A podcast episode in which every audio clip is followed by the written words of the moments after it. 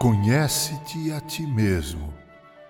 Paulo, escrevendo aos Romanos, disse: Porque pela graça que me foi dada, digo a cada um de vós que não pense de si mesmo além do que convém. Antes pense com moderação, segundo a medida da fé que Deus repartiu a cada um. Romanos 12, 3.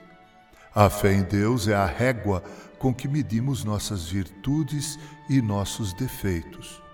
Porque é conhecendo a Deus que acabamos por conhecer a nós mesmos e não há mais saudável conhecimento do que esse. Conhece a ti mesmo é importante para que saibamos até onde podemos e devemos ir. Abraham Lincoln foi um homem que revelou essa qualidade de forma exuberante. Ele lutou para se tornar presidente dos Estados Unidos da América, mas ao lermos a respeito do referido estadista, constatamos que ele tinha noção exata de suas limitações e também de suas virtudes.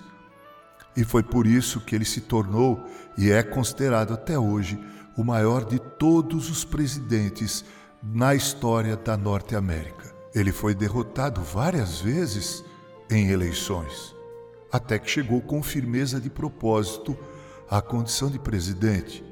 E foi em sua presidência que a escravidão dos negros foi combatida. O Norte lutou contra o Sul e venceu, vencendo assim a ideia básica de que somos apenas uma raça, a raça humana. Na história mitológica de Dionísio, lemos que o personagem, descuidando-se de tudo o mais, permaneceu imóvel na contemplação ininterrupta de sua face refletida na água. E assim morreu. No próprio Hades, ele tentava ver nas águas do Estige as feições pelas quais se apaixonara.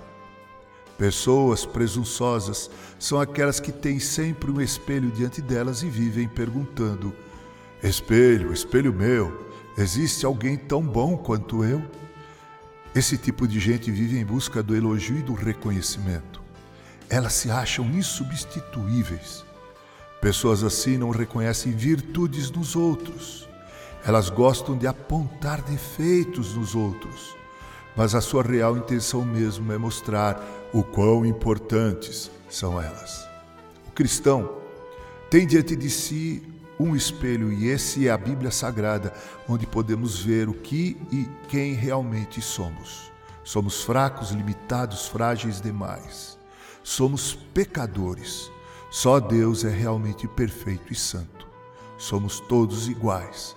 Não somos nem melhores nem piores do que os outros.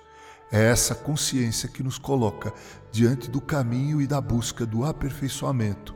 E para isso, o nosso modelo não é e nem poderia ser outro a não ser aquele que viveu entre nós e o seu nome é Jesus. Com carinho, Reverendo Mauro Sergio Aiello.